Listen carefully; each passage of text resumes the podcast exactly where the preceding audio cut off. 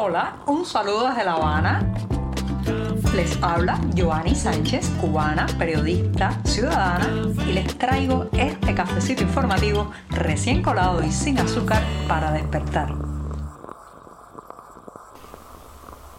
Nueva semana, nuevas noticias, el mismo cafecito sin azúcar en este 4 de septiembre de 2023 y estoy estrenando semana este lunes y voy a darme un sorbito amargo para contarles los temas principales de una jornada que ha amanecido soleada, cálida, pero ya se nota cierta diferencia en relación con agosto, ya se notan algo las brisas de septiembre, así que voy con este primer buchito mañanero. Después de este sorbito les cuento que a lo largo de los últimos días eh, la gran noticia, el digamos el tema principal de los comentarios en las calles, en las colas y alrededor de la mesa familiar es la caída del precio de las divisas. El dólar que llegó a cotizarse a mediados de agosto pasado eh, en prácticamente 250 pesos cubanos por cada dólar ha descendido y este fin de semana se ubicaba alrededor de los 215 pesos. El euro también ha experimentado una caída y todos se preguntan si esto eh, se está apuntando a digamos eh, una revalorización del peso cubano, si lo que ha caído es el entusiasmo por tener divisas, si es un efecto colateral de la llamada bancarización que obliga a las transacciones electrónicas en muchas operaciones comerciales. Pero lo cierto es que hay un elemento que también hay que tener en cuenta y es la posible manipulación por parte del oficialismo de las tasas de cambio en el mercado informal cubano. ¿sí? Así como escuchan, porque una investigación hecha por el diario 14 y medio ha revelado que en muchos de estos sitios, portales, grupos de Telegram o de WhatsApp, donde se comercializan divisas, han llegado, han irrumpido en masa decenas, cientos de supuestos vendedores de dólares y euros que afirman tenerlos muy baratos, incluso fuerzan eh, a la baja a la divisa, pero a la hora de usted querer comprarle esos dólares o esos euros al precio que ellos aseguran que lo venden, bueno, pues no tienen el teléfono que han colocado para contactarlos, no está asignado a ningún abonado, nadie sabe cómo localizarlos y todo esto puede estar señalando a una operación eh, intencional de bajar la divisa y hacer parecer que el peso se está recuperando. Lo cierto es que aunque la tasa de cambio informal sitúa ahora mismo a la moneda estadounidense alrededor de los 215 pesos, es muy difícil, casi imposible comprarla a esa cantidad de dinero, ¿sí? Porque evidentemente se trata de muchos anuncios de clasificados que en realidad no llevan a ningún lado. Por tanto, se ha extendido la desconfianza y el temor entre no solamente los compradores de divisas, sino también la gente que realmente tiene dólares y euros para vender porque aseguran no es un buen momento para estas transacciones. Por un lado, eh, se espera, algunos esperan que pueda caer aún más el precio de la divisa, pero otros creen que esto es absolutamente artificial, está bajada y que tendrá un repunte en los próximos días. La incertidumbre eh, pues rodea todo esto y eh, tiene un impacto en las transacciones comerciales. Muchas pequeñas empresas ahora mismo están prácticamente paralizadas, congeladas en sus compras y en sus importaciones porque no saben cómo se va a comportar la divisa. Es muy difícil hacer un pronóstico en estas circunstancias. Así que cuando le digan que el dólar y el euro están bajando en Cuba, bueno, créalo parcialmente porque parece ser que el régimen cubano está tratando de adulterar el algoritmo, el algoritmo de lectura que tienen eh, varios sitios independientes, fundamentalmente eh, el portal digital El Toque que publica esta tasa eh, de las divisas en el mercado mercado informal por la que se rigen tantos y tantos comercios, medios y también eh, economistas o especialistas. Así que ya mucho cuidado con esos números porque parece ser que el régimen cubano está tratando de cambiar el algoritmo a su favor y presentar a un peso cubano mucho más fuerte de lo que en realidad es.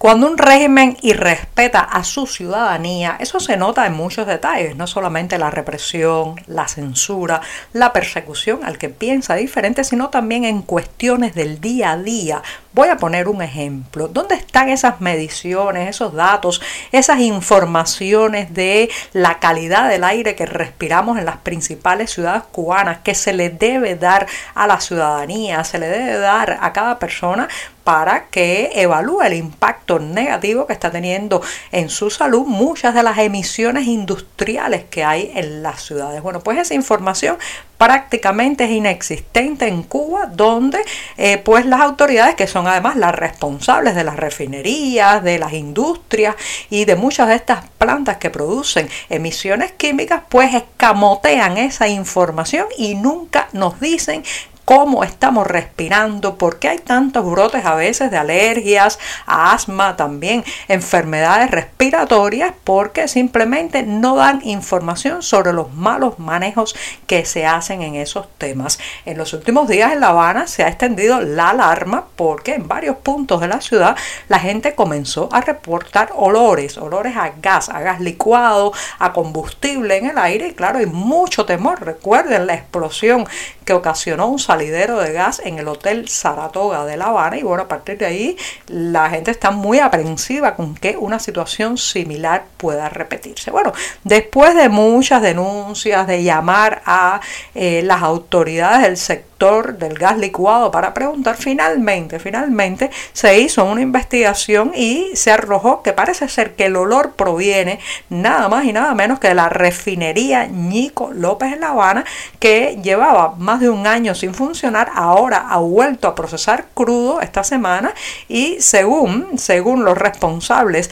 de Cuba Petróleo, conocida como CUPET, bueno, pues a esto se debe el olor y también a que sobre la ciudad no han corrido muchas brisas y eso ha traído como consecuencia que, bueno, pues el olor a gas sea más fuerte. Señoras y señores, más allá de esta explicación, los habaneros, los cubanos nos merecemos saber el impacto que está teniendo esto en nuestra calidad de vida, en nuestra respiración, en nuestra salud. ¿Dónde están esos datos? ¿Saben por qué no nos los dan? ¿Por qué no los publican? ¿Por qué no los difunden? Porque nunca nos han respetado como ciudadanos. Las aerolíneas estadounidenses Delta Airlines y United Airlines reducirán sus vuelos a Cuba. Sí, señoras y señores, a partir del próximo 29 de octubre, ambas compañías recortarán no solamente la frecuencia, sino también el número de rutas entre varios aeropuertos norteamericanos y los aeropuertos cubanos. Por ejemplo, en el caso de Delta, la compañía ha pedido a las autoridades eh, competentes en aquel país, al Departamento de Transporte de Estados Unidos, pues que eh, le permita una suspensión de parte de sus vuelos hasta el próximo 30 de marzo de 2024. Esto sería para las siete rutas que tiene entre el aeropuerto de Atlanta y La Habana y además reducirá significativamente los vuelos entre Miami y la isla. Por el estilo también va United Airlines y ambas noticias de estas compañías llegan poco después que se supiera que pues la eh, compañía JetBlue, recuerden que lo comentaba la pasada semana en este programa, que la compañía JetBlue también anunciara un, una suspensión de sus rutas con Cuba a partir del próximo 17 de septiembre. ¿Qué está pasando? Eh, evidentemente se trata de un problema de demanda. Los vuelos iban llegando y saliendo prácticamente vacíos y claro, las compañías no quieren seguir eh, asumiendo los costos de unas aeronaves que no acaban de llenarse debido, entre otras cosas, a la, el poco entusiasmo que muestra el turismo estadounidense hacia la isla, eh, en detrimento, o sea, el turismo a Cuba ha ido en detrimento, mientras otros destinos de la zona, al estilo de Cancún y República Dominicana, sí han podido recuperarse tras la pandemia. Mientras se siguen construyendo hoteles y hoteles de lujo en Cuba, pues alarma que no logre reflotarse el número de visitantes y una de las señales que estamos viendo es justamente esto de las aerolíneas. Si alguien sabe lo costoso que está haciendo mantener esas rutas sin que haya un repunte de viajeros, son justamente estas compañías que mueven pasajeros de un lado a otro, de un país a otro. Así que ya saben, hay una tendencia al recorte de vuelos entre Cuba y Estados Unidos. Eso puede traer también como consecuencia un encarecimiento de los boletos. Hay temas en los que hay que insistir una y otra vez, testimonios que deben quedar guardados para el futuro y opiniones, opiniones que allanan el camino hacia la libertad. Ese parece ser el caso del libro Cuba Totalitaria que se presentará el próximo 14 de septiembre que cae jueves en la Universidad de San Luis en Madrid, España. Se trata de un volumen que lleva como autores a Henry Eric Hernández y Lester Álvarez, quienes estarán en esa presentación en la, reitero, Universidad de San Luis en Madrid.